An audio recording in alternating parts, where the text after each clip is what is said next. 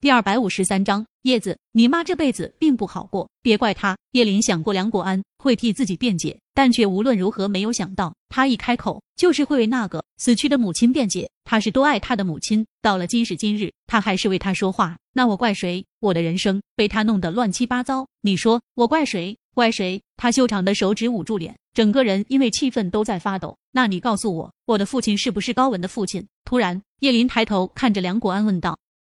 梁国安看了看叶林，摇头：“我曾经也这么认为，可我们都错了。你父亲并不是高文的爸爸。”叶林手中的杯子掉在地上，发出哐当一声响声，门被倏地推开。宁少臣跑进来，看见他面前地上的一滩水，紧张的拉着他的手，询问道：“有没有被烫着？”叶林摇头，视线无焦距的看着宁少臣：“少臣，那个姓高的不是我父亲，我和高文不是同一个父亲。”说完这个，他就捂着脸就笑了起来。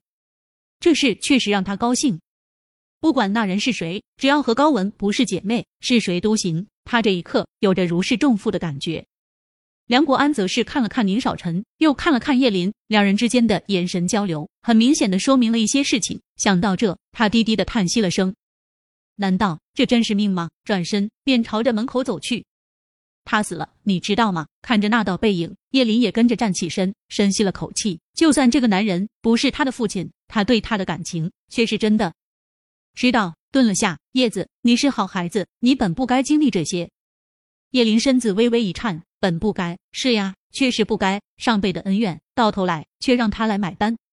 走到门口时，梁国安突然转身，看着叶林，又看看宁少臣。叶子，你和宁少如果是真爱。将来无论遇到什么问题，记着都别轻言放弃，别太执着于过去。上一辈的事情和你们并没有关系，知道吗？叶林看看宁少臣，不解，这是什么意思？难道说这事和少臣有什么关系？你说这个是什么意思？很明显，他能让宁少臣去查他，他自然也肯定调查了他的情况。他与宁少臣的关系，他肯定心里明了，否则不可能今天会找到这里。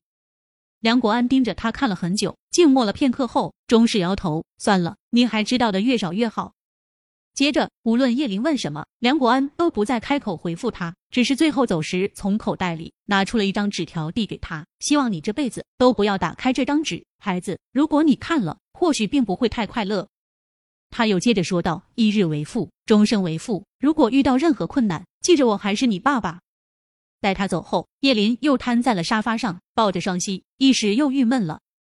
昨天还以为事情都弄清楚了，可今天却又是一场空。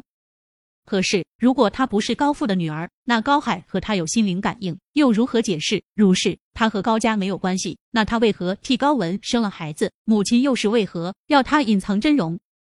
这一切又成了谜一样。因为他心情十分不好，在宁少臣办公室待着，也很影响他做事。叶林就回了家。